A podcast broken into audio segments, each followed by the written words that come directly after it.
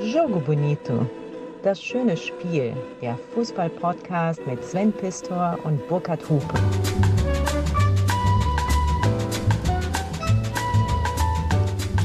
Sven, wusstest du eigentlich, dass Ludwig XIV. jeden Morgen 200 Bedienstete um sich herum haben wollte, wenn er aufwachte?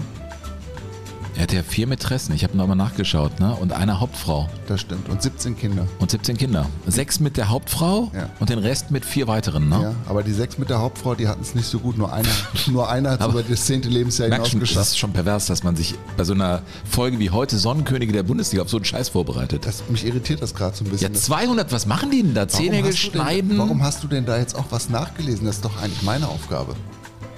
Ja gut, aber ich habe ja mittlerweile Angst hier. Ich komme ja zum lesenden Riesen ne? und muss hier irgendwie standhalten und das am Tag nach der Karnevalsfeier des ersten FC Köln. Danke, dass du Salzstangen auf den Tisch gestellt hast. Ich kann das Salz gut gebrauchen, mein Brauchst du- Freund. Brauchst du noch Salzheringe und sowas? Geht. Das war geil. Ja. Ich mag ja Karneval. Aber ich bin auch froh, dass wir heute mal ausnahmsweise. Könntest du vielleicht doch noch einen Espresso später machen? Am Abend aufzeichnen bei dir? Das kriege ich hin, Sven. Hm. Das krieg ich. Nee, das habe ich beim Ludwig dem 14. jetzt noch nicht äh, raus. Wie, Levé- was haben die Le- gemacht? Levé du Roi hieß das, also das Wecken des Königs. Und das wollte er jeden Tag haben, der Sonnenkönig. Und wir reden ja heute über Sonnenkönige. Mhm. Und ich dachte, fangen wir mit dem Sonnenkönig an, also mit dem Vater aller Sonnenkönige. Weil der, finde ich, in seiner Zeit als Monarch, die ja wirklich lange gedauert hat, der war 72 Jahre lang König von Frankreich. Das weiß ich. das wusstest du Natürlich. Im fünften Lebensjahr ist er schon König geworden. Ja, und es ist ja auch die Zeit der Hochkultur überhaupt. Also ich meine, das Ja. war ja die Blüte der, der, der französischen Kultur, Ja. des, des Hoflebens. Ja. Und man glaubte ja damals, dass er eigentlich nur das Licht der Welt erblickte, weil sein Vater Ludwig XIII. Schützenhilfe bekommen hat, weil er es im Bett nicht mehr so richtig gebracht hat. ja. Wie Schützenhilfe. Ja, Schützenhilfe. Also, Assistent. Mach du jetzt. Ja, Assist, assiste, assiste moi. Assiste moi. L'as- l'assistance. Oui, oui. Ah, das ist ja abgefahren. Sven, aber jetzt kommen wir zu den ernsten Dingen des Lebens, bevor wir zu den Sonnenkönigen kommen. Also den Sonnenkönigen, wir- wir sind ja bei Ja. 60 Jahre Bundesliga. Es ist kein Spezialer. Wir wollten schon so äh, Bundesliga-Themen jetzt immer wieder aufgreifen, weil wir in einer Jubiläumssaison sind und Sonnenkönige sind das, was uns jetzt hier so inspiriert hat. Das kann man sagen. Die Sonnenkönige sind ja die Patriarchen früherer Tage in der Fußball-Bundesliga, also ein Günter Eichberg beispielsweise, über den werden wir uns ausführlich unterhalten, ein Michael A. Roth vom 1. FC Nürnberg, über den Sportkameraden Wildmoser. Der ist ja 35 geboren, ne? Das ist Michael A. Wofür steht eigentlich das A? Das A steht für Adolf. Äh, 35 geboren? Aha, okay. Ja, nur wollte ich nur mal wissen. Ja, es ist so. Ja. Sven, aber jetzt, bevor wir dann zu diesen für dich angenehmen Dingen kommen, kommen wir jetzt erstmal zu den unangenehmen Dingen. Mhm. Du hast es ja ziemlich verzockt beim letzten Mal. Ne? Und wir müssen jetzt, weil du ja behauptet hast, dass die Krone in Schweden vom Euro abgelöst worden ist, als Halbschwede. Habe ich das wirklich behauptet? Ich zahle doch, Sven, wann immer ich da bin, mit Kronen. Sven, wir haben uns über frühere Wäh- Währungen in Europa unterhalten und dann hast du gesagt, ja, und in Schweden hatten wir die Krone. Ja, Moment, Ja, hatten wir beim letzten Urlaub die Krone. Meinst du, ich weiß nicht, dass da irgendwie noch mit Kronen und Öre bezahlt wird? Sven, Ja. Das war einfach nicht gut. Und es herrscht jetzt eine große Verunsicherung in der Jogo-Gemeinde, ob du wirklich ein Halbschwede bist. Ja, wie? Ja, dass diese Ver Verunsicherung gibt es und wir müssen das jetzt überprüfen. Und ich habe hier was vorbereitet. Ach du Scheiße. So, pass auf. Der IKEA-Gründer. Mhm. Ingvar Kamprad. In- Genau. Warum, woher kommt der Name IKEA? Weißt du das? Ingvar Kamprad, A, ist, das ist schon mal Das das. Ding. I, und, da e, das I und das K, genau. und das EA ist, meine ich, äh, das Kürzel für einen Betrieb. Also Ingvar Kamprad, aha, ah, ah. Also Elmtarüt Agunnarüt. Mhm. Elmtarüt ist der Hof, so hieß der Hof von Mhm. ihm. Und das Dorf, in dem er gelebt hat, Gunnarüt. okay. Und da Agunnarüt. Und daher kommen dann das K und das äh, Quatsch, IK, EA, also das E und das A. Ja, weißt du, was seine revolutionäre Idee war? Dass die Leute nicht zusammengebaute Möbel kaufen, sondern sich das zu Hause aufbauen, Ja. man riesig Platz spart. Ja. ja. Okay, das hast du jetzt schon mal ganz gut beantwortet. Aber ich glaube, es sind noch nicht alle überzeugt. Jetzt kommt eine Fachfrage aus dem Jahr 1998 aus der Allsvenskan, aus der ersten schwedischen Liga. Das war eine besondere Saison. Sven. 98? Ja, die, die Saison 97, 98 war eine besondere Saison. Sven. Ey, Alter. Der Meister war, wie du da sicherlich weißt, war AIK Sollner. Natürlich. Und abgestiegen ist Östers IF. Was war das Besondere daran, dass Sollner Meister geworden ist und Östers IF letzter? Ich gebe dir drei Möglichkeiten, ja? Der schwedische Meister, also Sollner, hat weniger Tore geschossen als der letzte. Als das Östers. wäre ein sehr schwedischer Stil. Ja. Oder beide Spiele hat der erste gegen den letzten verloren. Oder drittens, Sollner hat die Hinrunde als letzter beendet, um trotzdem Meister zu werden. Das glaube ich nicht. Das, das letzte glaube ich nicht. Aha.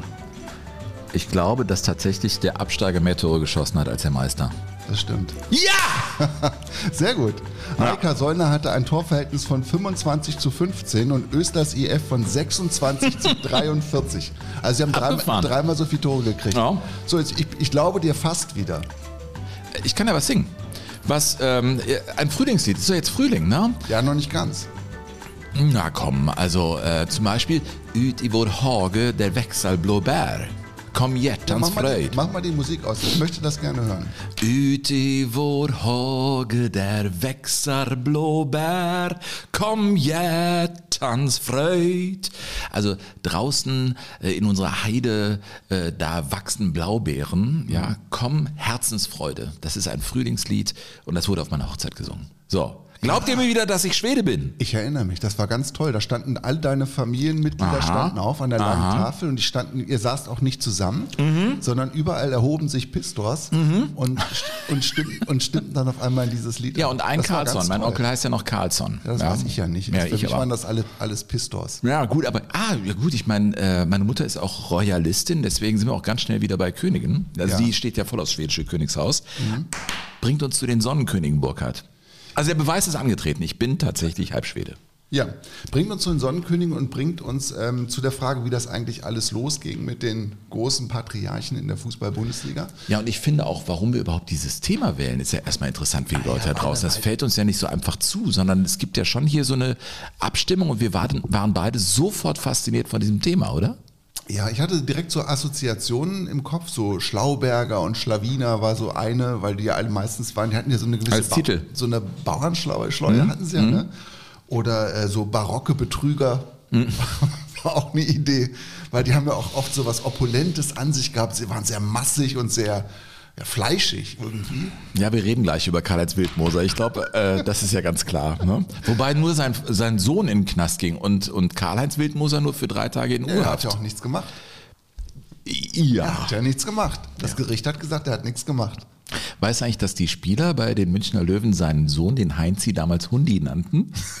Weil der Wildmoser so ein Patriarch war, der stand wohl mal in den, äh, bei so einem Freundschaftsspiel in den Vereinigten Arabischen Emiraten und die Münchner Löwen hatten natürlich einen Termin am Abend und man hatte sich rausgeschält und wer die alten Bilder von ihm sieht, das sind ja so Samtanzüge und immer sehr barock, äh, ging er so äh, abends aus und dann stand er auf so einer Freitreppe und die Entourage um ihn herum und man wartete auf den Shuttle zum Scheich und er rauchte noch eine, weißt du, und qualmte das äh, in die Wüstenluft, war fertig mit seiner Zigarette und Heinzi kam, nahm die Zigarette und brachte sie zum Aschenbecher und drückte sie aus. Ehrlich? Ja, also damit ist das Verhältnis auch beschrieben. Wir werden heute Karl-Heinz Wildmoser Feiern. wieder aufleben lassen. Wir, wir feiern ihn ehrlich gesagt ab, Ja, also oder? Für mich ist das auch der, der Grand Seigneur des Zwiebelbarts. Zwiebelbart? Zwiebelbart nannte man das, diesen Oberlippenbart, der dann nach innen, noch nach innen gedreht war, war der Zwiebelbart, der bayerische Zwiebelbart. Mann, Mann, Mann, ey, ja. Aber es äh, ging eigentlich ja los mit Günter Mast, ne? also mit dem Präsidenten von Eintracht Braunschweig, der mit Fußball gar nichts zu tun hatte und trotzdem irgendwie dachte, Fußball, Bundesliga, Eintracht Braunschweig, ein Club, ich Präsident und habe auch noch sonst eine ganze Menge im Wirtschaftsleben zu tun und zu sagen, unter anderem Jägermeister zu verwalten und dafür zu sorgen, dass meine Marke nach vorne kommt. Und dieser Günter Mast war ja ähm, derjenige, der wirklich versucht hat, in der Fußball-Bundesliga eine Revolution in Gang zu kriegen. Und der sorgte letztendlich dafür, dass überhaupt das große Geld eines Tages möglich war. Das hat mich natürlich gereizt, dagegen etwas äh, zu unternehmen, weil der DFB also nach meiner Meinung äh, Ansichten von Strat, die absolut abwegig äh, waren. Ja, der, der DFB wollte keine Trikotwerbung zulassen. Und er hat dann gesagt, ähm, gut, wenn ihr das nicht wollt, er hat dann auch einen Antrag gestellt, der ist abgelehnt worden und dann hat er einfach das Logo seiner Jägermeistermarke in das Wappen aufnehmen lassen, hat quasi das Wappen getauscht und dann hat er das neue Wappen aufs Trikot gesetzt, auf die Mitte. Also nicht mehr oben dezent am Herzen, sondern mittendrauf. Also was man jetzt folkloristisch abfeiert und bei äh, Red Bull verdammt, mhm. im Prinzip. Im Prinzip ja. Ja, ja, was heißt im Prinzip? Eigentlich ganz genau so, ne? Ja. Ja. ja. Naja, so ist das. Eine Witz ist Tragödie plus Zeit. Charlie Chaplin. Zitat Ende. ja. Übrigens wusstest du, Sven, dass Eintracht Braunschweig gar nicht der erste Club in Deutschland war, der eine Trikotwerbung in einem Fußballspiel getragen hat? Heißt es doch immer. Ja, ist aber nicht so. Dass die in der Bundesliga ja, in der die Bundesliga ersten gewesen seien. Ah, siehst du, so nähere ich mich dann wieder einer kleinen Einschränkung. Ja. Äh, Gab es das im Amateurfußball dann schon mal? Naja, in der damals zweiten Liga, die ja noch nicht Zweitliga hieß, sondern Regionalliga Südwest, da gab es das schon. Mhm. Bei Wormatia Worms. Ach. Ende der 60er Jahre, die waren so blank und verzweifelt, dass sie für drei Spiele, glaube ich, dann äh, gegen Ende der Saison 1967 ist es gewesen, hatten sie den ähm, Baugerätehersteller Caterpillar, haben sie CAT auf ihrem äh, Trikot. Das ist ein Ding. Und haben dafür 5000 Mark gekriegt bei drei Spielen. Ja. Und dann hat Werder Bremen, als die auch völlig verzweifelt waren und blank, 1971 in der Bundesliga, hat Werder Bremen dann die Trikots, aber gleich die ganzen Trikots, also die ganzen Vereinsfarben verscherbelt, und zwar in die Stadt Bremen. Und dann haben sie die Vereinsfarben grün-weiß aufgegeben und spielten dann in Rot und Weiß und ersetzten auch die Werder-Raute durch, durch den Schlüssel, also mhm. das Wappen der Stadt Bremen. Und da haben sie auch Geld für bekommen. Das ist ein Ding. Ja. Weißt du was? Ich glaube, es ist Zeit für unseren ersten Sonnenkönig, oder? Ja, servus beieinander, da ist der Karl-Heinz Wildmoser. Servus. Ich freue mich, dass ich hier zu euch sprechen kann. Mir macht es unheimlich viel Spaß, weil ich viele, viele Menschen kennenlerne, die in den Isarauen spazieren gehen oder mit dem Floß von Wolfratshausen runterfahren und dann bei mir einkehren. Mit dem Floß? Und am Sonntag, Feiertag, Samstag oder wenn die Sonne scheint draußen im Biergarten, da geht es natürlich richtig rund. Und das ist das, was so Spaß macht. Ja, ja gut, er hat, äh, der war Großgastronom, der hatte mhm. ja ganz viel. Unter anderem eben äh, diese, diesen Gasthof, in den er dann äh, einlud. Das ist ein wunderbares Video mit äh, eben diesem Karl-Heinz Wildmoser, der dann auch wie so ein Patriarch äh, durch seinen Laden ging, an jedem Tisch stehen blieb und noch ein kleines Schwätzchen gehalten hat oder dann noch mal ein Bierchen genommen hat und sich so die Sorgen der kleinen Leute angehört hat. So hat er sich zumindest selbst inszeniert. Der Mann, der ja selber ganz klein anfing, das muss man ja auch sagen. Der Karl-Heinz Wildmuster, wenn ihn jetzt jemand nicht direkt vor Augen haben sollte, war einfach sehr viel Mensch. Also sehr, sehr viel Mann, also sehr, sehr viel Fleisch. Ja, und, zweieinhalb Zentner. Ja, und hatte also wirklich so dieses, also das war einfach ein barocker Typ in allem, was er hatte und wie er sich gab und wie er sich ausdrückte. Und dieser Karl-Heinz Wildmoser hatte, wie du gesagt hast, ja auch mal ganz klein angefangen und zwar als ähm, Schankwirt im Ledigenheim München. Weißt du, was ein Ledigenheim ist? Ein Ledigenheim? Ja, ein Ledigenheim. Ja, ein Ledigenheim. Sind das die, die im Alter allein sind und denen die Armut droht? Nee, das ist ähm, etwas, was sich im Anschluss an den Ersten Weltkrieg entwickelt hat, in Großstädten vor allen Dingen, also auch in München. Und da haben unverheiratete Arbeiter, Angestellte ähm, für, für wenig Geld ein Quartier bekommen, in einem großen Gebäude, meistens so mit 500 bis 700 Zimmern tatsächlich, mit einer großen, großen Waschbereich dann auf dem Flur für kleines Geld. Und er war da der Schankwirt in München über viele Jahre hinweg. Und dieser ledigen Verein, der dann die Schirmherrschaft hatte, der löste das sogenannte Schlafgängerwesen ab. Das Schlafgängerwesen. weißt du, was das Schlafgängerwesen ist? Ja, natürlich nicht. Das Schlaf, das finde ich total spannend. Das Schlafgängerwesen war total verbreitet über mehr als 100 Jahre im, im Bereich der industriellen Revolution hatte sich das entwickelt und zwar haben sich da mehrere Menschen ein Bett geteilt. Ach. Und zwar zeitversetzt. Also es gab denjenigen. Ups, Wecker hier. Das ist ja schon spät am Abend. Sind die Kinder im Bett schon oder, oder was ist los? Was machst du da? Ja, die Uhr andrücken. Das ist doch jetzt eh zu spät, Sven. Ja, ist auch wieder wahr. Auf jeden Fall das Schlafgängerwesen. das ist fast ja Schlafgängerwesen. Auf jeden Fall äh, konntest du dich da in ein Bett einmieten, in ein in eine Wohnung, wo jemand sowieso wohnte und der hat dann sein Bett für acht oder neun Stunden geräumt und dann musstest du aber auch fertig sein mit dem Schlafen Und das ist dann auch aufgrund von, von Seuchen und äh, unhygienischen Dingen ist Das kann ich mir dann vorstellen. irgendwann äh, einfach eingeschlafen. Karl-Heinz Wildmoser, wir haben ja auch ähm, ganz viele ganz junge äh, Menschen, die uns äh, hören. Äh, das war der Präsident von den Münchner Löwen. Das äh, muss man fast erklären. Das war mal echt ein großer Verein. Der war sogar Bundesligameister in den 60er Jahren, hatte Petar Radenkovic, der immer wieder eigentlich ein offizielles Amt übernehmen wollte, dem aber nicht da Einlass gewährt wurde. Und Karl-Heinz Wildmoser, wurde eigentlich bei den Münchner Löwen Präsident, weil er äh, bei den Bayern im Beirat gescheitert ist. Der war von Hause aus eigentlich Fan des FC Bayern München, so wie ich das äh, in meinen Recherchen herausgefunden habe. Und, und er hat dann fast so die, Münchner Löwen genutzt, um, um sein Mütchen zu kühlen und, und seiner Eitelkeit da nachzugehen. Also das ist zumindest so, wie ich das verstanden habe. Und er war in seiner Jugend also nicht etwa auch Fußballer, sondern er war Schwergewichtsmeister im Boxen in Süddeutschland. Ja, war er. Ja. Natürlich. Der war ja auch Türsteher. Der hat ja, der kommt ja aus kleinem Hause. Der Vater war Schuster. Er hat vier Geschwister gehabt und äh, dann ging es eben für ihn nach einer Metzgerlehre äh, in die in die Gastronomie und er hat dann eben als Kellner gearbeitet. Da hat er eine Köchin kennengelernt, die Therese. Die wurde später ihre äh, seine seine Frau, mit der er eine Tochter hatte und den berühmten Sohn Heinzi. Also das ist fast der Plot in der ganzen Geschichte, weil Heinzi saß am Ende für seinen Kannst du Vater Heinz ein. mal beschreiben, wie der aussah? Heinzi war irgendwie ein Heinzi halt. Der Ja. war ein bisschen war auch, kleiner. auch viel, aber ne? er auch war viel, Heinz. aber wirkte halt wie der typische Sohn, der wohlgenährte Sohn. ja. Äh, der es aber nicht so drauf hat, ne? Naja, und äh, aber dieser Karl-Heinz Wildmoser hatte natürlich auch zwei uneheliche Kinder, das waren Wieso Zwillinge. natürlich? Naja, das gehört irgendwie dazu, wenn wir eben bei Ludwig dem 14. waren, das gehört anscheinend äh, zumindest in dem Fall dazu. Und äh, die Gastronomie führte ihn in die Münchner Gesellschaft. Denn 1981, da schaffte er es tatsächlich, weil er stand, wie seinerzeit Gerhard Schröder vor dem Bundeskanzleramt stand und sagte, ich will hier rein, stand im Prinzip Karl-Heinz Wildmoser Oktober für Oktober vor der Wiesen und sagt, ich will hier auch ein Zelt. Und was bekam er? Er bekam ähm, die Hühner- und Entenbraterei Wildmoser. Ja. Immerhin, also da nahmen die. Leute Platz äh, und haben da eben ihr Handle gegessen und er war mittendrin. Also er hat Übrigens, da, Hühnerzucht spielt heute noch eine weitere Rolle und zwar bei Michael Adolf Roth. Mhm. ja. Das nur als kleines äh, Schmankerl vorweg. naja, und äh, in diese Zeit fiel es dann, äh, dass er immer größer wurde in München und dann hatte er tatsächlich sein Amt bekommen bei den Münchner Löwen am 17. Mai 1992 und das muss man sagen, in seiner äh, Zeit als Präsident waren sie ja auch total erfolgreich. Und er hat mal äh, die ersten Tage da am Münchner Löwenstüberl ja, äh, erklärt, ja, das ist ja die Gastronomie direkt bei den Münchner Löwen, was er da vorgefunden hat. Ich kann mich noch sehr gut erinnern, wie der Gerichtsvollzieher da war in der zweiten Woche meiner Tätigkeit und die Mehrwertsteuer verlangt hat, äh, einkassieren wollte für den Dauerkartenverkauf der Vorsaison.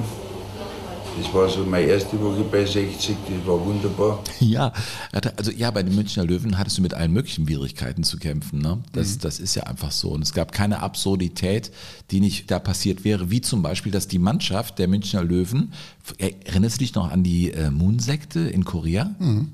Ja, die haben die Münchner Löwen eingeladen zu einem Trainingslager nach Korea, was dann die Münchner Löwen tatsächlich gemacht haben. Ich glaube, es gibt nur eine Mannschaft. Ja, das, ja. Warum haben die die eingeladen? Ja, keine Ahnung. Ja, auf jeden Fall, sowas passierte bei den Münchner Löwen. Und ja? dann hatte der Karl-Heinz Wildmoser auch so ein Gewand an. Wie, wie Das weiß ich nicht, ja, aber es ist ja schon absurd genug. Ich meine, äh, dass, dass die Münchner Löwen solche, solche Wege wählten. Aber sie waren halt auch recht erfolgreich und er ließ sich natürlich abfeiern. Und es gab in der Zeit auch äh, viele Interviews mit Karl-Heinz Wildmoser. Eins wurde dann ganz spektakulär in seinem fetten, also er hat immer große Autos gehabt, ne? in seinem fetten Wagen. Und das Problem war nur, dass während des Interviews hinten einer die Rücklichter vom Wildmoser nicht ganz erkannt hatte. Nach dem Werner Lorand wäre mein Lieblingstrainer der Berger. Der wollte, ich glaube, dass der ein bisschen blöd ist, der fährt mir da voll hinten drauf. Ich finde, mit jedem Wort, was er sagt, erkennt man ihn. Oder? Er wird so lebendig, ne? Glaubst du, dass der ein bisschen blöd glaubst du, dass der ein bisschen blöd ist? Ja, ehrlich. Wildmoser. Ja, aber er ist auch jemand gewesen, der mit seiner wirklich ähm, sehr ausgeprägten Bauernschleue gemerkt hat, ich muss auch präsent bleiben in den Medien, ich muss auch mal Dinge machen, die vielleicht mit dem Fußball erstmal nichts zu tun haben. Und so hat er sich dann beispielsweise zu Beginn des 21. Jahrhunderts auch als, man kann nicht sagen Filmschauspieler, aber er hat sich in der Filmbranche versucht. Und zwar in einem wunderbaren Kinofilm. Du wirst dich erinnern, es ist ja noch nicht so lange her, Pumuckel und das große Zirkusabenteuer. Aber natürlich. Und da hat er einen Tierpfleger gespielt. Und er war verantwortlich für die Kamele. Der Karl-Heinz Wildmoser, also ein Blaumann, ist hat er aufgetaucht und setzte sich also zur Brotzeit mit seiner Tüte. Und aus der Tüte wurde eine Wurst geklaut. Das gibt's ja nicht. Ja, ist ja. Und zwar war da der Pumuckel, Das gibt's ja gar nicht. Der Unsichtbare, mit seiner unsichtbaren Angel am Werk und hat die Wurst da rausgeangelt. Ja, da ist ordentlich was los, ist klar. Gibt's ja nicht. Der sagte mir, Alter, das gibt's ja nicht. Da, da ist er! Das war ein Spaß. Ein Zirkus, Wurst, Pumuckl-Spaß. Ja, unheimlich lustig. Also Karl-Heinz Wildmoser ist dann auch wirklich, das ist, das ist echt eine lustige Szene. ist albern. Wie Karl-Heinz Wildmoser in diesem, in diesem Blaumann, diesem Tierpfleger Blaumann, über diesen Zirkusplatz tapert, hinter dieser Wurst her, die durch die Luft schwebt, weil der Pumuckel die an der unsichtbaren Angel hat. Und er versucht, die so zu greifen, so wie in den alten Schwarz-Weiß-Filmen, in einem Stumpf Stumpffilm. Es ist, ich finde es echt, ich find's echt lustig. Was man ja sagen muss, ist, dass dieser Karl-Heinz Wildmoser in der Zeit, in der er da gearbeitet hat, als Präsident auch recht erfolgreich war mit Werner Lorand, ne, dem Mhm. Sportlich, Trainer. ja. Sportlich, Ja, natürlich. ja. Innerhalb von zwei Jahren ging es von der Bayernliga hoch in die erste Liga. Sie schafften es ja tatsächlich, ich glaube, es war die Saison 99, 2000 und Ottmar Hitzfeld war Trainer der Bayern.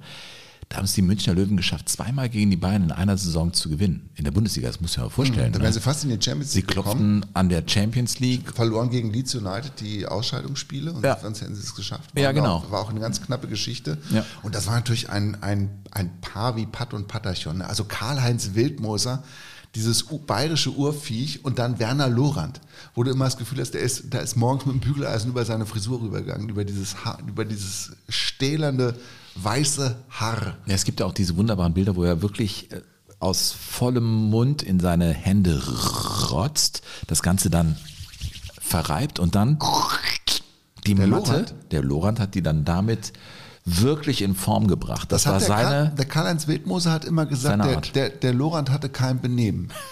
Der hatte kein Benehmen und der trank auch zu viel, hat zu viel Mhm. Bier getrunken. Ja, ja, ja, gut, das ist äh, dann vielleicht äh, ja, eher gewesen mit seiner Einschätzung. Weißt du, was äh, das Problem bei Sonnenkönigen ist? Hm. Dass wenn sie dann auf einmal Richtung Sonne unterwegs sind, auf halbem Weg vielleicht merken, so weit ist der Weg ja gar nicht mehr. Und dann ist der Moment der Erleuchtung gekommen. Das war beim Wildmoser so ein bisschen die Grünwalder Straße, das wollte er nicht mehr. Das, ist dieses alte Stadion. Stadion, mhm. Das war in einem Stadtteil drin und das war irgendwie alles nicht so, wie er es wollte.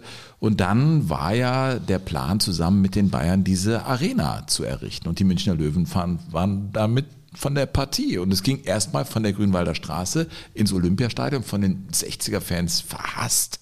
Das war so ein Zwischenschritt und dann ging es eben weiter. Und an der Stelle kommt ja auch sein Sohn Heinzi ins Spiel. Ja. Weil äh, der Karl-Heinz Wildmoser als Geschäftsmann, als Hemdsärmeliger, der natürlich die Gremien irgendwann mal fügig hatte, und das ist ja auch etwas bei Sonnenkönigen, dass sie Strukturen errichten, wo kaum noch Widerspruch da ist.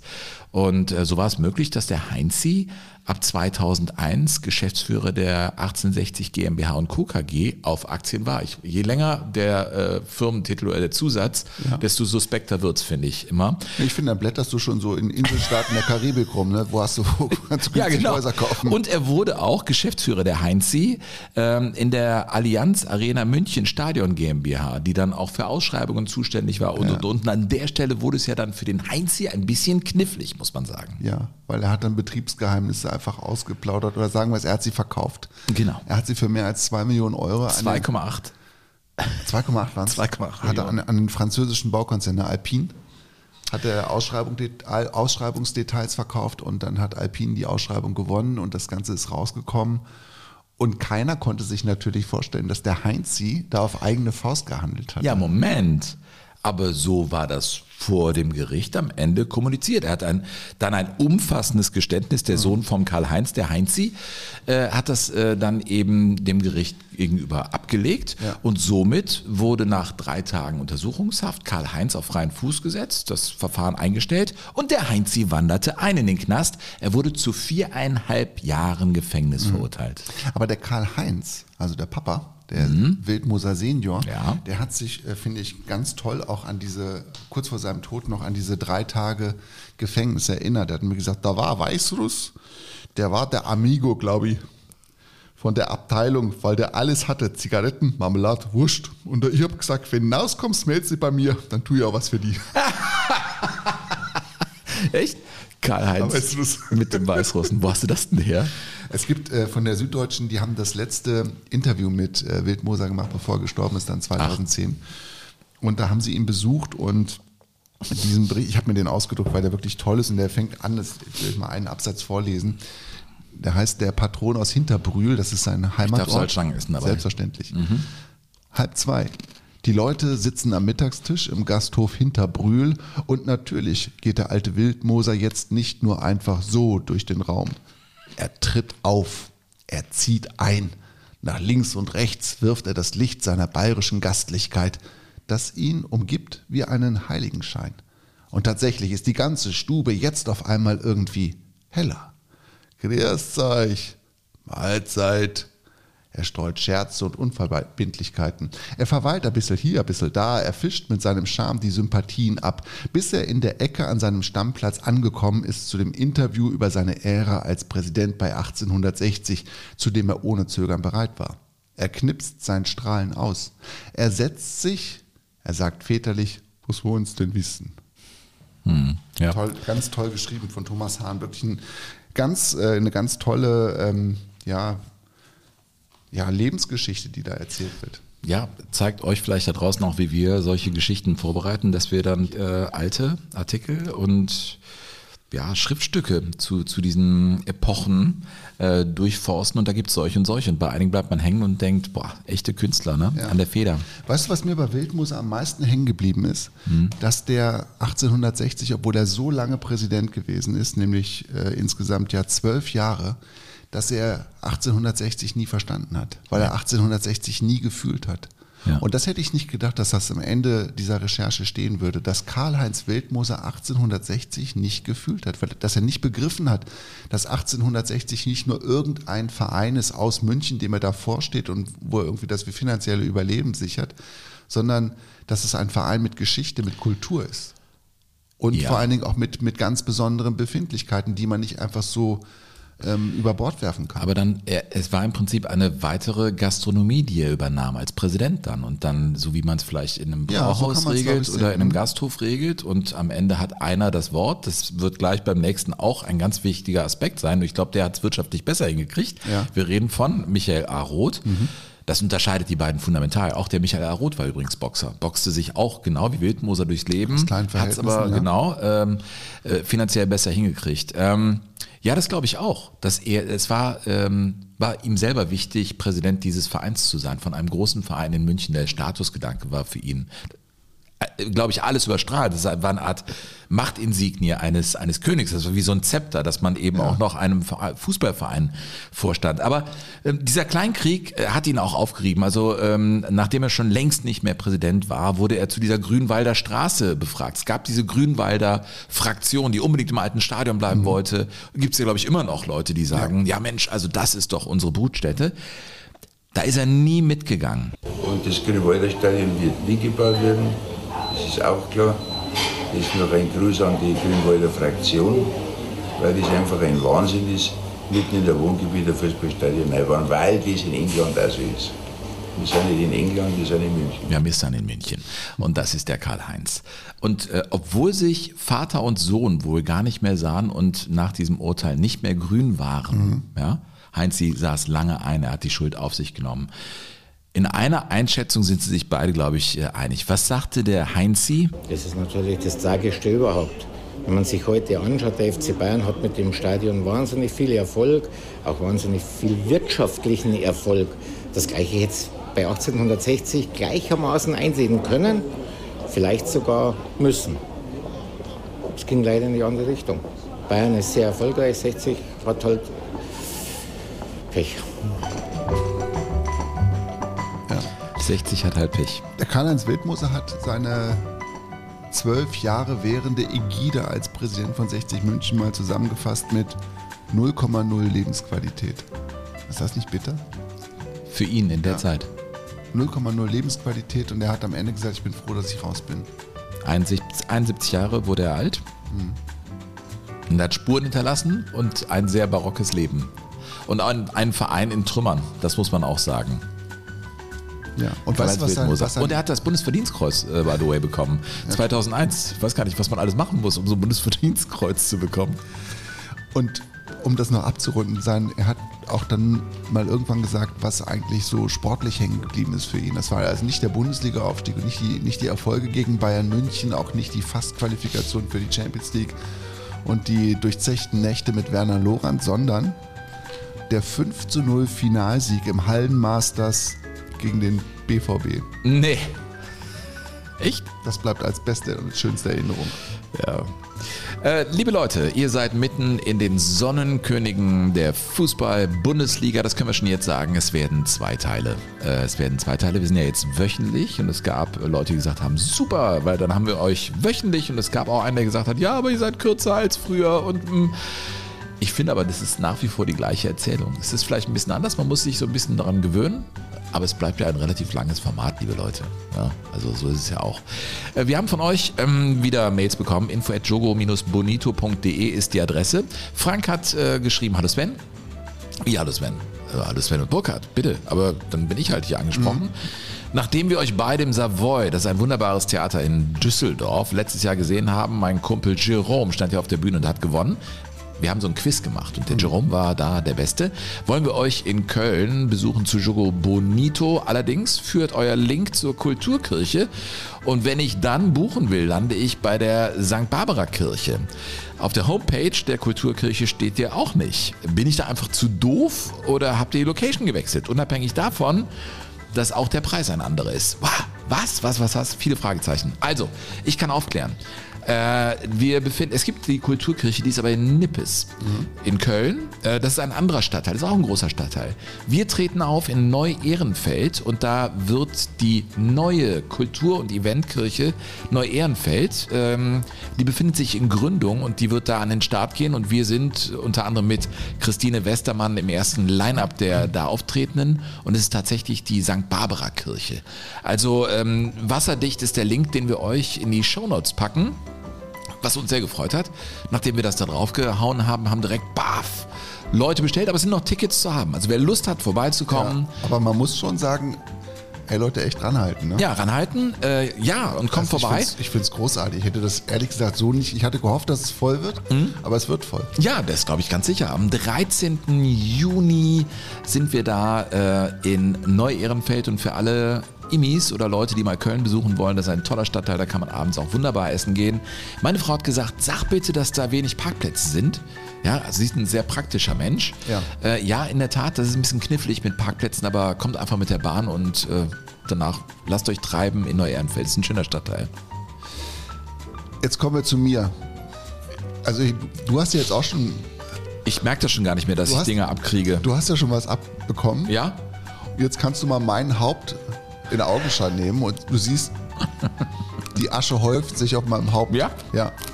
Weil mir etwas passiert ist, was ich nicht für möglich gehalten habe. Mhm. Ich habe Rolf Kramer und Ernst Huberti verwechselt. In der Folge mit Fortuna Düsseldorf, als Düsseldorf das Spiel der Vereinsgeschichte machte gegen den FC Barcelona. Ernst Huberti? Das war Ernst Huberti. Es war nicht Rolf Kramer, es war Ernst Huberti. Mhm. Und draufgebracht hat mich als erster der Günther, der geschrieben hat. Günther Lemmler und dann gab es natürlich noch weitere, die- die die es- die es, auch gemerkt haben.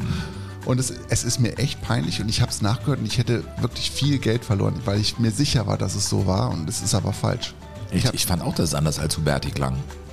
Deswegen habe ich auch nichts gesagt. Ja, es war halt Telefonqualität.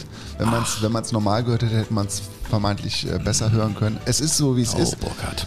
Sven, dafür ist das Ding, was wir hier machen, nicht geskriptet und die Fallhöhe ist einfach immer da.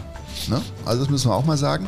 Und der Günther hat aber auch ganz, wir haben uns ein bisschen hin und her geschrieben und dann hat er gesagt, so ist das bei mir. Ich habe einen Haufen unnützes Wissen angesammelt. Wissen, das die Welt nicht braucht, ist mein Motto. Zu eurem Podcast, genau den habe ich gebraucht. Er begleitet mich von Anfang an überall hin. Ein sicherer Hafen im Wust von zersplitterten Bundesligaspieltagen, undurchsichtigen Pokalwettbewerben und gefühlt zwei bis drei neuen Fußballsendern pro Saison. Er sagt aber auch, ein bisschen gewöhnungsbedürftig finde ich euer kürzeres Format. Ich warte lieber eine Woche länger wie aufs Christkind und genieße dann das etwas gemächlichere Tempo und die quasi etwas ausschweifendere Erzählform, aber vielleicht bin ja auch nur ich so. Danke für alles. Gruß an Sven, euer Günther. Es gibt Leute, die also äh, quasi ganz toll finden. Du kannst denen Ach, gar nicht. Ey, Leute, jetzt. Ich glaube, ich schenke dir mal ein T-Shirt mit einfach quasi Ich finde das ganz toll. Also wir, wir haben so viel, ich habe so viel quasi mehr gekriegt. Das ist echt toll. Und äh, einer hat auch gesagt, das ist sozusagen mein ähm, rhetorischer Fingerabdruck.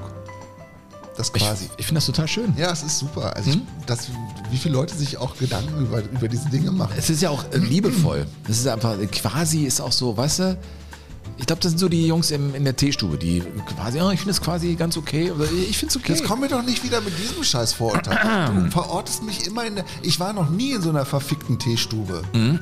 Noch nie. Noch nicht mal in China. Was hast du mir über deine Zeit da erzählt als noch nicht. Krankenwagenfahrer Ja, da und war ich ich weiß nicht nicht in was? Teestuben. In Schwesternwohnheim Ja, warst du da. auch keine Teestube. naja, komm, das ist aber ganz nah dran. Nein. Ähm, ach so, äh, wir, wir machen gleich weiter. Mit wem eigentlich? Mit Michael Roth oder äh, schiebst du da noch was ein? Ich habe, glaube ich, noch eine Mail.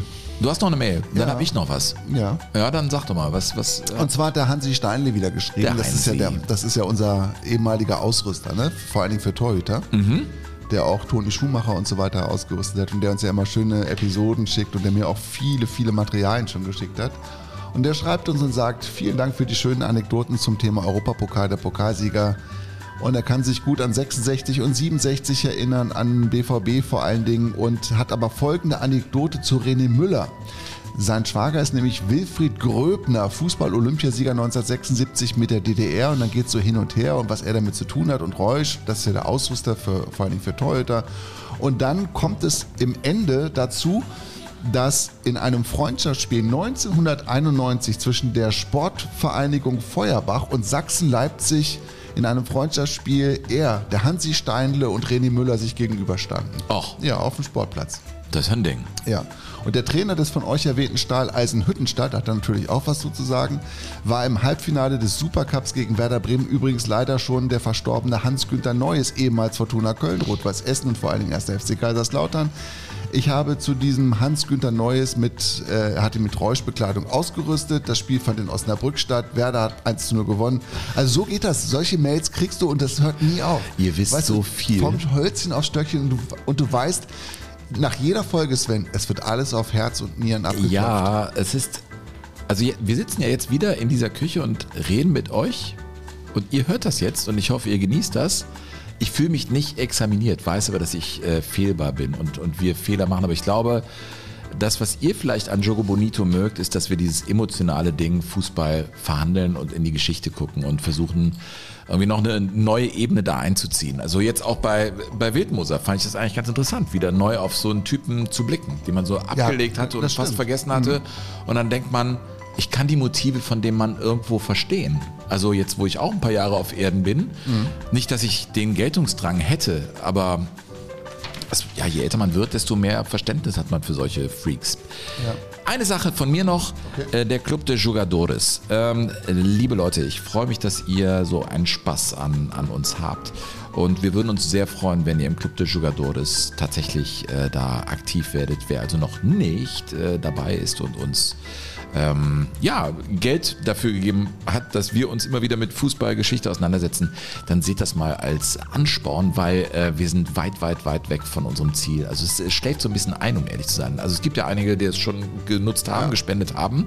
Und das finde ich auch ganz toll, aber die, die vielleicht jetzt ganz lange schon dabei sind und noch nichts gegeben haben, ähm, ich sag mal so, ist ja Inhalt, will ja alles vorbereitet werden, ist unser Beruf.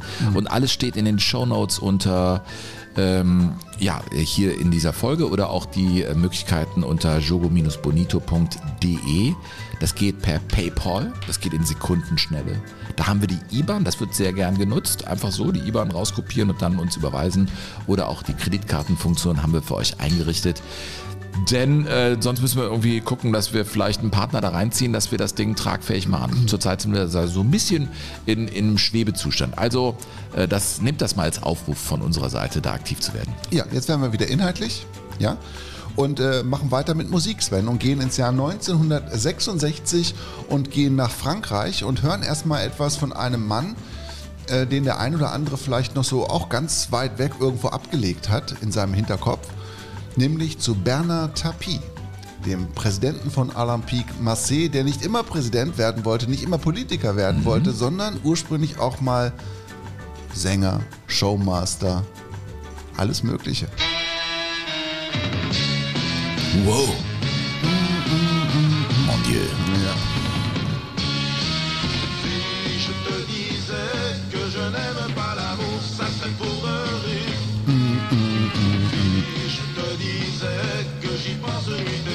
Also Hauptsache Bühne in seinem Leben, oder was? Poderier heißt, glaube ich, ähm, für das, fürs Lachen. Wir haben 100 Pro Französischlehrer, die jetzt die nächste Mail verfassen. Poderier. Ja? Um zu lachen heißt es, glaube ich. Ja, ist ja in Ordnung. Sag das mal. Keine Ahnung. Ja, das heißt jetzt so, wie ihr schreibt mir, dass es nicht so heißt. Ja, eben. Also Bernhard Tapie. Ja. Und bei Bernhard Tapie muss man ja sagen, das ist, ja, wenn man äh, sich an Sonnenkönig erinnert, ist das sozusagen das Schlitzohr und der Charmeur in einer Person. Wusstest du eigentlich, wo der, woher der Begriff Schlitzohr kommt? Ja.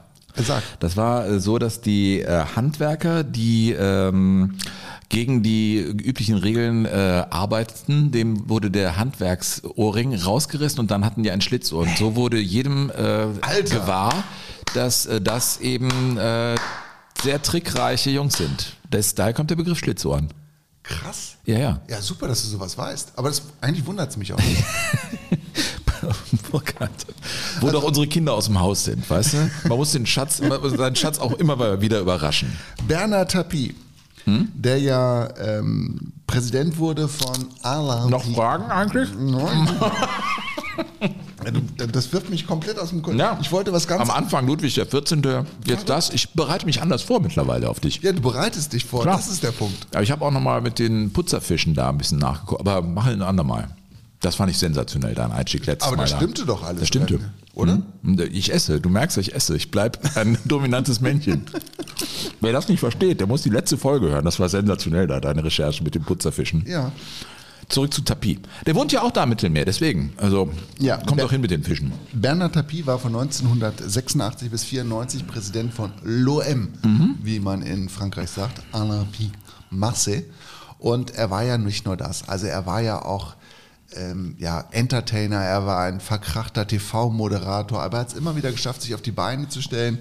Und er war letztendlich auch sowas wie die erste große französische Heuschrecke im Wirtschaftswesen. Er hat Ehrlich? Also, ja, er hat bankrotte oder fast bankrotte Firmen aufgekauft und hat die ausgebeutet oder hat sie ähm, ein bisschen saniert und hat sie dann für teuer Geld weiterverkauft. Also er hatte einen ziemlich guten Riecher, wo man schnell relativ viel Geld machen kann, unter anderem auch bei Adidas. Er hat ja, Ja, genau. Richtig, hat Bernhard er, Tapie. Er war der Mehr, Mehrheitsaktionär ähm, Aktionär bei Adidas und hat Adidas 1994, glaube ich, hat es äh, weitergegeben an die Credit Lyonnais, die große französische Bank. Und die sollten das dann weiterverkaufen für ihn. Und die haben es dann kurzerhand selbst gekauft. Und er hat eingewilligt und das äh, Kreditinstitut Lyonnais hat dann aber ähm, die Anteile fürs Doppelte gleich wieder weiterverkauft. Und er hat das natürlich mitbekommen und fühlte sich beschissen. Und darauf folgte dann ein Prozess, der fast 20 Jahre dauerte und am Ende hat er 400 Millionen Euro gekriegt. 400 Millionen. War aber an seinem Lebensende, so heißt es, trotzdem blank. Ja, Bernard Tapie. Also, der war auch Politiker, ja, am Ende dann für die Sozialisten, war für François Mitterrand auch im Kabinett als äh, Stadtentwicklungsminister und hatte überall seine Finger drin. Unter anderem eben auch bei Olympique Marseille und feierte 1993 im Finale von München im Olympiastadion gegen den AC Milan den größten Erfolg zustande gekommen durch ein Tor von Bassi Bouli. Marcel de Sailly au second poteau et but! But! De Boli! But de Basile Boli sur ce corner! Eh bien, c'est le moment idéal! Das war das einzige Tor in dem Spiel und man muss sagen, das war auch ein relativ glücklicher Sieg, weil Milan schon ziemlich gut war, aber es war Fabian Barthez, der spätere französische Weltmeister im Tor der ähm, Marseillaner, sagt man Marseillaner oder Mar- Marseillaser? Die Jungs, die Marcella halt da. Die, die. Jungs da vom, vom Mittelmeer. Das ist das. Schöne von euch, bei euch Menschen aus dem Rheinland. Ihr macht euch das immer gleich Die Marcella. passen. Die Marcella. Marcel lesen. Ja. Ja, ja, du, ich war eben auf der Sitzung. Da macht man das so, Junge. Ja. Ja. kein und Problem. Du und der Bernard Tapie, das habe ich nicht gewusst. Dem gehörte auch mal ein Radrennstall.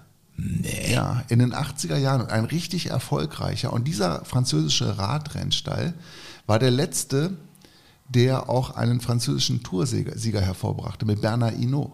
Nee. Ja. Und dieser Radrennstall gehörte Tapie. Ehrlich? Ja. Den Ino habe ich ja total in Erinnerung. Ja, 1986 war das. ja. ja. Ja, und danach hat er da sich dann bei ähm, Olympique Marseille eingekauft. Wie hieß denn der Laurent Fignon? Und das war diese Zeit, Ja, als Greg, die Greg der, ja genau, der doch mit einer oder zwei Sekunden da gewonnen ja, hat. Greg LeMond ist dann, ist der, oder Le Mans. Le Mans, glaube ich. Der ist auch für ihn gefahren. Echt? Ja, ja. Also das war ein richtig, Tapie. äh, das war ein richtig erfolgreicher kleiner Drecksack. Schlitzohr, ein, ein erfolgreiches Schlitzohr. Du, und das, der war ja auch massig. Mhm. Ne? Also der hatte ja auch wirklich so unglaublich viel Gesicht und große, volle Lippen. Und das, das war einfach, das war einfach das, es war das pralle Leben. der Gérard Depardieu. Absolut. In echt. Mhm. Total. Absolut. Und der war, war ein Womanizer vor dem Herrn, natürlich immer leicht gebräunt, natürlich immer im Mittelmeer auf den Yachten Oui, oui. unterwegs und in der Haute Volée. Und es war einfach, äh, ja, Geld war einfach wichtig, aber es war eigentlich auch immer da. Und er hat das Ding immer weiter gedreht und gedreht und gedreht.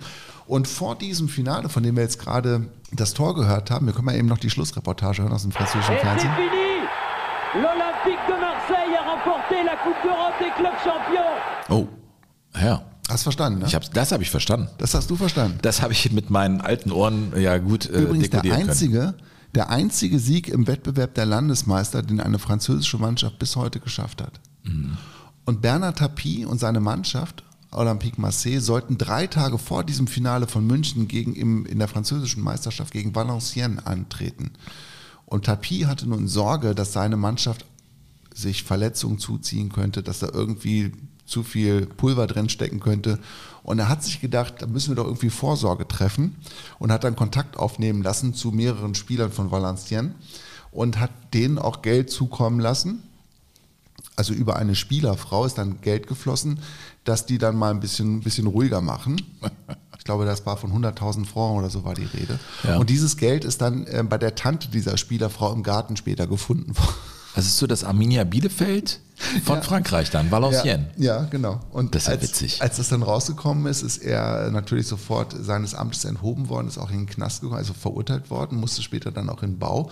Und äh, äh, Olympique Marseille wurde die Meisterschaft aberkannt und die mussten zwangsabsteigen in die zweite Liga. Also er war erfolgreich ohne Ende mit Marseille. Der hat Meisterschaften gewonnen, den Pokal gewonnen, Europapokal gewonnen. wegen so einem und am, Scheiß Und am dann. Ende war alles für die Katz. Ich persönlich glaube ja, dass das nicht das einzige Spiel war, was er gekauft hat. Hm. Wenn ich ganz ehrlich bin.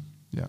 Und ähm, Bernard Tapie hat aber dann, und das zeichnet ihn aus, das war ein absolutes Stehaufmännchen. Er ist also immer wieder gekommen.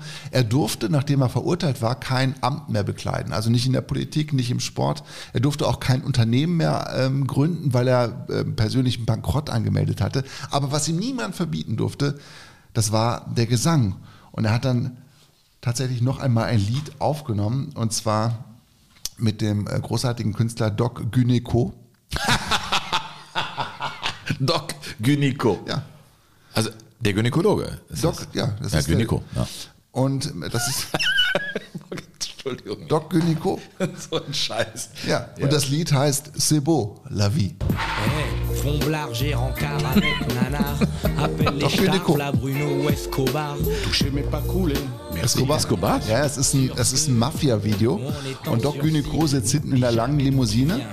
Und Bernard Tapie, Tapie ist der Fahrer.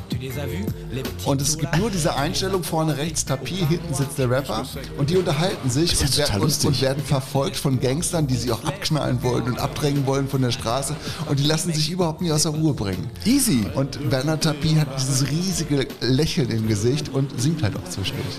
Ein Malandro. Hatten wir schon mal an anderer Stelle. Ist der Schuft, den du magst. Sollen wir, sollen wir den Link in die Shownotes packen von dem Ding, weil das muss ja sensationell sein. Es ist, es ist wirklich ja? toll. Ja, Schick mir den Link mal zu, dann packe ich es in die Shownotes. Ja? Also das findet ihr da, liebe Leute. Bernard Tapie, ey. ja, also das ist wirklich einer der Ein Lebenskünstler. Ja, man muss das so sagen. Er ist dann leider auch ein ähm, bisschen elendig verreckt an Magenkrebs. Okay. Aber er hat das Leben in vollen Zügen genossen. Also das kann man, glaube ich, äh, mit Fug und Recht Und behaupten. er war immer ein politischer Mensch auch. ja, das stimmt. Das stimmt. Er hat äh, sich immer klar positioniert, vor allen Dingen gegen die Rechte, gegen Jean-Marie Le Pen. Richtig und so. Da, da hat er mal Folgendes gesagt in einer äh, Nationalversammlungsdebatte. Si Le Pen est un salaud, ceux qui votent pour eux sont des salauds. So, und das heißt übersetzt, wenn Le Pen ein Schweinehund ist, dann sind all diejenigen, die ihn wählen, auch Schweinehunde. Ja. Und du weißt du was? Ich bin da gar nicht so weit entfernt von, von äh, dem Bernhard Tapie. Ja, Wahnsinn. Ey, den hast du jetzt mal wieder Ja. hervorgekramt. Ich meine, das ist ein kleiner Exkurs äh, in die Liga. Äh, jetzt sind wir wieder in der Bundesliga, glaube ich, Burkhard. Aber bevor wir da weitermachen mit unserem Michael Adolf Roth, Das findest du gut, ne? naja, was heißt gut? Ich Ja, fand es interessant, weil, nein, ich äh, kann ja Alexander, ich weiß nicht, was sein, aber wenn der natürlich da in der Nähe von Nürnberg 35 geboren ist, dann Ja. ist es Wenn so. Und dann kann ich auch verstehen, dass man sich Michael A. Roth nennt. Wenn du aber nach 45 geboren wirst und Hütter mit Nachnamen heißt Ja. und dich dann, also, Ja. und dann Adi heißt oder heißen musst, weil du eigentlich Adolf heißt, das ist nicht so lustig. Adi Hütter. Ja. Ja, das ist wohl wahr. Du, naja. Du, ich heiße ja auch Pistor. Ja, also Ja, ja, früher ja, meinst du, wenn ich im Tor gestanden habe, im Fußballverein und es mal scheiße lief, dann ja, wieder so ein Pistor. Ja, so. Du warst mal ein Tor? Ich war, ja, ich war alles. Ich war, die, ich war im Prinzip die Verzweiflung meines Trainers. Ich war ja so schlecht, dass ich von Vorstopper über Mittelstürmer bis Torhüter alles war. Ja. Also ich musste alle Lücken stopfen Ja. und konnte. Äh, Torwart war ich gar nicht schlecht. Alles andere, pff. Ich habe wieder angefangen zu kicken übrigens. Macht sehr viel Spaß. Ja.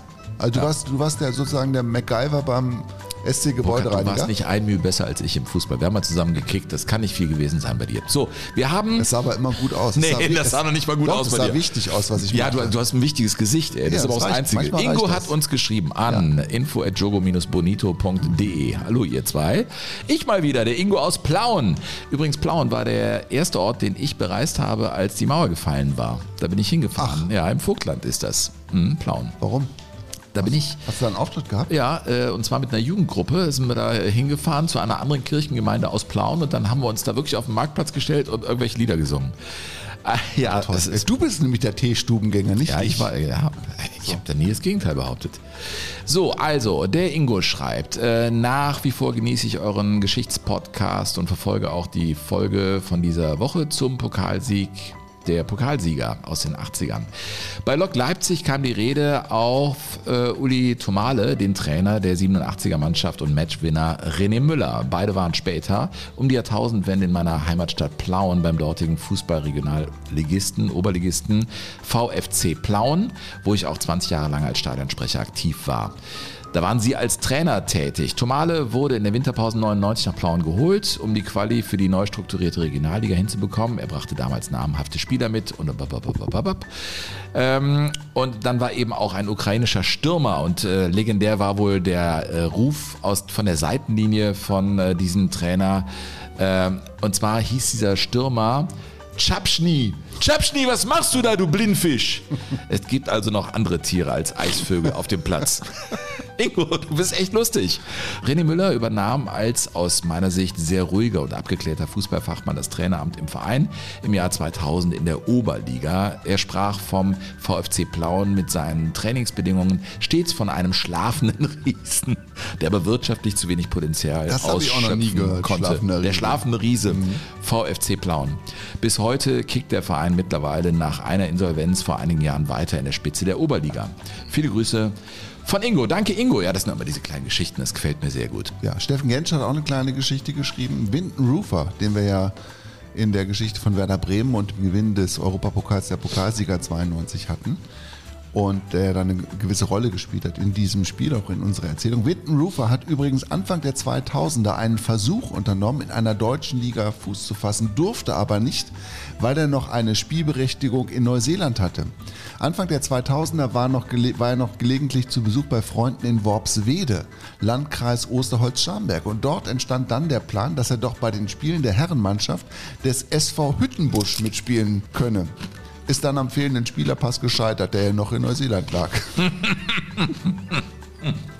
Ja, Geschichten. Ja, haben wir wieder was gelernt. Ja. Hast du noch eine? Nee. Doch, ich habe noch welche, aber die, du, ich glaube, das machen wir beim nächsten Mal. Ja, natürlich. Äh, warum denn nicht? Ähm, ah, wir kommen zu einem Höhepunkt. Der hat nicht mehr die Kraft, den schießt er. Tor! Tor! Ein Sensationstor! Aus 30 Metern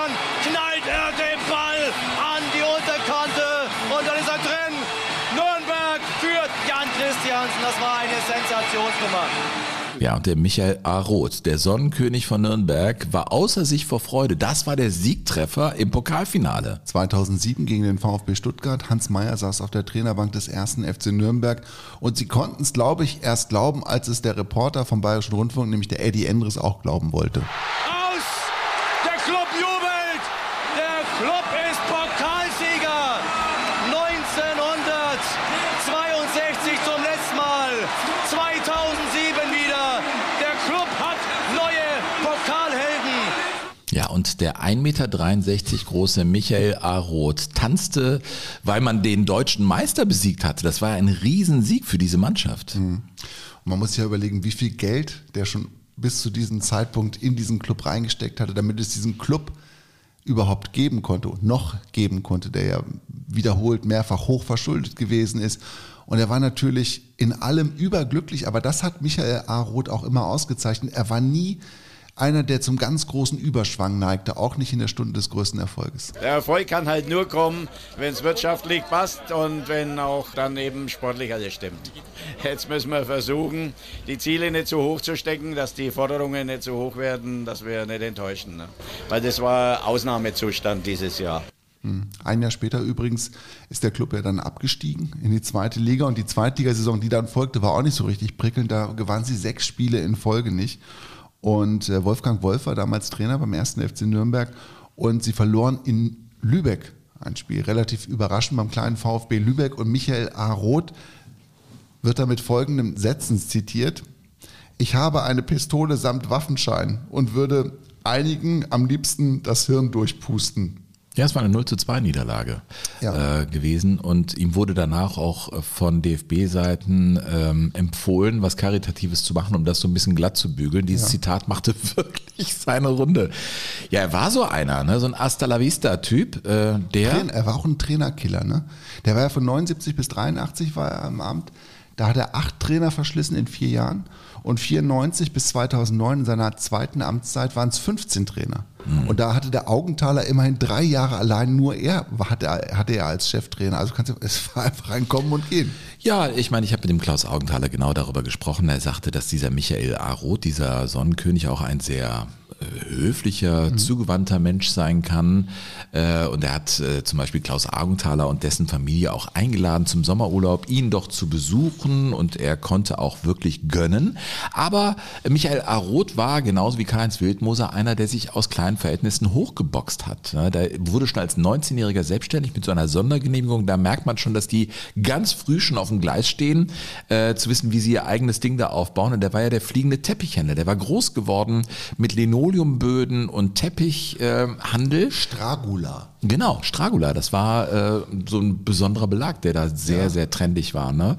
Und er sagte schon früh in seiner Selbstständigkeit, überall da, wo es gut läuft, hat nur einer das Sagen.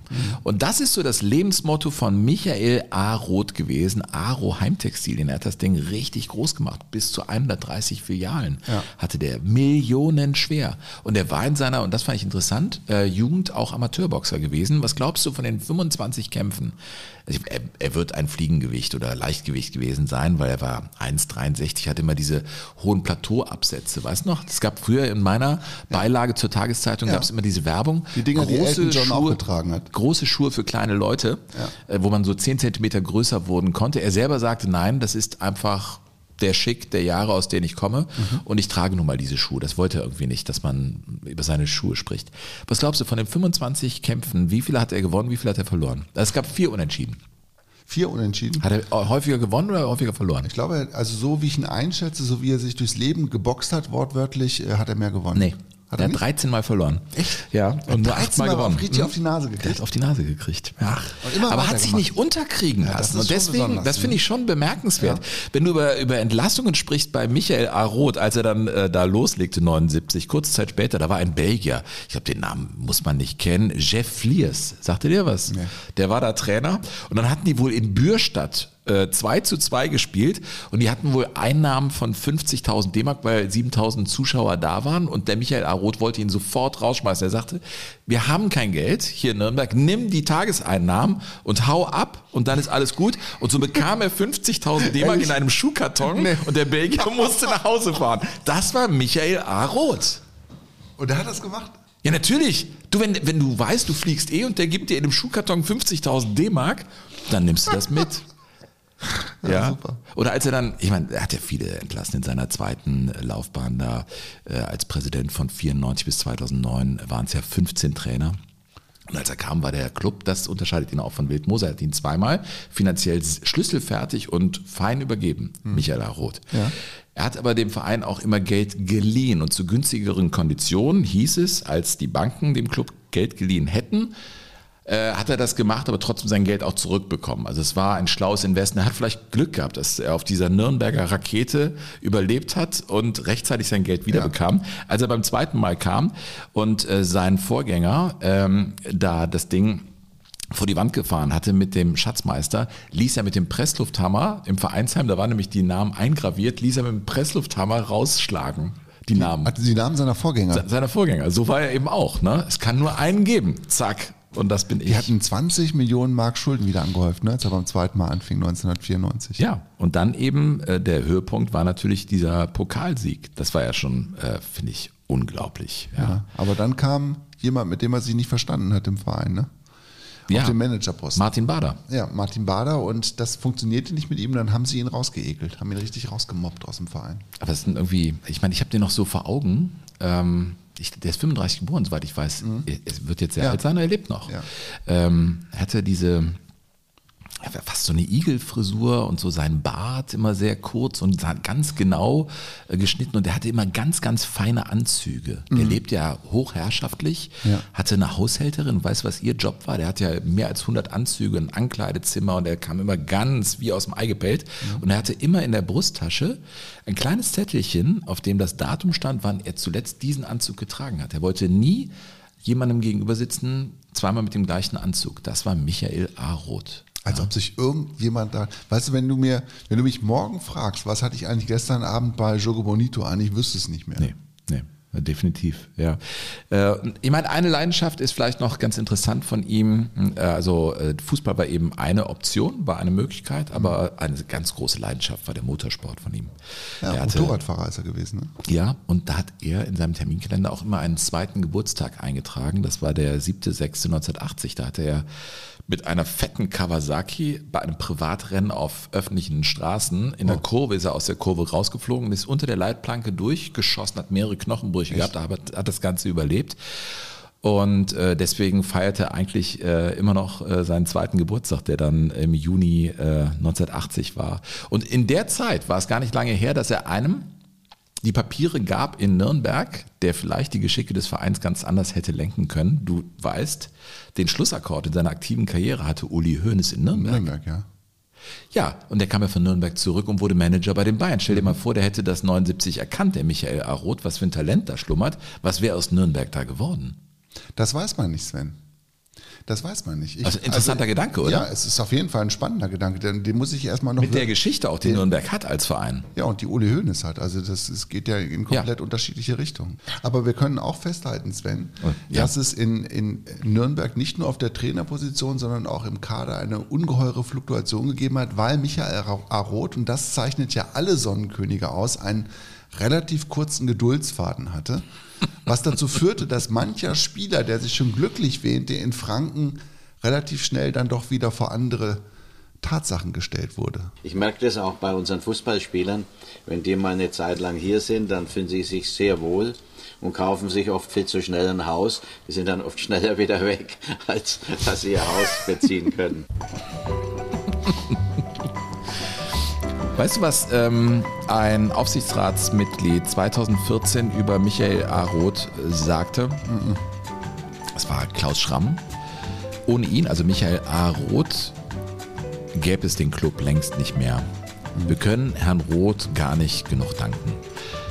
Das als Schlussidee, ob man da unbedingt mitgehen muss, ob das nicht vielleicht einer seiner Vasallen war, der das irgendwie dann zum Papier, zu Papier gab. Ich fand halt interessant, dass er eigentlich relativ schuldenfrei dieses Himmelfahrtskommando Klubberer in der Zeit immer wieder übergab. Also am Ende seiner ja. Zeit stand vielleicht Enttäuschung oder ich will jetzt nicht mehr, aber es stand kein ruinierter Verein, wie es dann bei den Münchner Löwen war. Das ja. unterscheidet die beiden. Genau, er hatte eine Idee, er hatte eine Vision und er hat daran festgehalten, das muss man, finde ich, schon sagen. Und ähm, Ich habe zu ihm auch noch was ganz Schönes gefunden. Hat ein Kollege von uns geschrieben, beim Fußball durfte Michael Aroth Gefühle zeigen, im Geschäft nicht. Ach. Und deshalb hat er sich so dem Fußball zum Fußball hingezogen gefühlt, weil das eben eine ganz andere Wirklichkeit, Lebenswirklichkeit war als sein Geschäft. Und das ist so ein Gedanke, der auf mich auch äh, schon Eindruck gemacht hat. Und wenn du dann noch weißt, dass Michael Aroth, nachdem er nicht mehr Präsident war, sondern nur noch Ehrenpräsident vom 1. FC Nürnberg, seine Firma ist ja pleite gegangen. Ne? Also das Geschäft mit den, mit den äh, speziell zugeschnittenen Teppichen. 2015. Genau, Final. Dann, also alle, es war alles kaputt. Er ist Vermögensmillionär geblieben, also keine private Insolvenz musste er anmelden. Er lebt, glaube ich, auch relativ gut. Und er hat sich dann als Ruheständler Hühner angelegt. Ehrlich? Ja. Er Das hat, wusste ich er, hat, er hat so eine barocke Villa in, im Vorort, Ja. so, ein, so ein Vorort von Nürnberg und hat auch einen Park und hat sich zwölf Hühner zugelegt. Und er hat gesagt, und immer wenn ich, der macht das Futter auch selbst für die Hühner. Er mischt es also selber an, bringt es denen dann und dann beobachtet er, wie die Hühner um die Wette das Futter picken. Und er sagt, es ist wie im Leben. Wenn ein Huhn einen großen Brocken ergattert hat, dann muss es, sobald es den Brocken hat, dafür sorgen, dass es kein anderes Huhn kriegt. Das ist ja interessant. Das ist ein schöner Schlussgedanke. Mhm. Na, ich auch ein schönes, schönes Ende für die heutige Folge. Michael Aroth. Ist nicht der letzte Sonnenkönig, über den wir uns äh, Gedanken gemacht haben. Ja, aber wie unterschiedlich das heute war schon. Ne? Wir können sagen, ähm, in einer Woche geht es weiter mit Sonnenkönigin und da geht es für uns vor allem ins Ruhrgebiet. Ja. Äh, Dr. Gott, so nannten Spötter ja Dr. Gerd Niebaum, äh, wird einen großen Raum einnehmen Er und nannte auch sich selbst Sonnenkönig. ja, der selbsternannte Sonnenkönig von Dortmund, so ist es. Ja. Ja, Der Ikarus vom Borsigplatz, kann man fast sagen. Er kam ja, ein bisschen der Sonne zu nah und äh, das Wachs schmolz und er stürzte ab. Aber wie? Darüber reden wir und über, ja, Schalke können wir bei, bei so einer Folge ja überhaupt nicht Nein, das äh, geht aus den. Augen verlieren. Das geht nicht. Und wir erinnern an einen äh, Sportkameraden aus äh, Hamburg, Mhm. der vor allen Dingen in den 70er Jahren auch für Furore gesorgt hat. Dr. Peter Krohn. Und darauf könnt ihr auch, euch auch schon freuen. Also Freunde. bleibt uns gewogen, äh, macht ernst mit unserem Club de Jugadores. Wir würden uns sehr freuen. Alle Infos findet ihr in den Shownotes oder unter jogo-bonito.de. PayPal, IBAN, äh, Kreditkarte, wir nehmen alles und wollen das Ding natürlich weiter nach vorne treiben. Und vergesst nicht unseren Live-Show-Termin. Wir freuen uns am 13. Juni äh, und zwar St. Barbara. Das ist die ähm, Kirche, in der wir da auftreten werden und äh, den Link zu den Tickets haben wir auch in den Shownotes. Burkhard, haben wir alles gesagt? Ja, für heute schon, Sven. Also, macht's gut. Jogo Bonito. Das schöne Spiel. Der Fußball-Podcast mit Sven Pistor und Burkhard Hupe.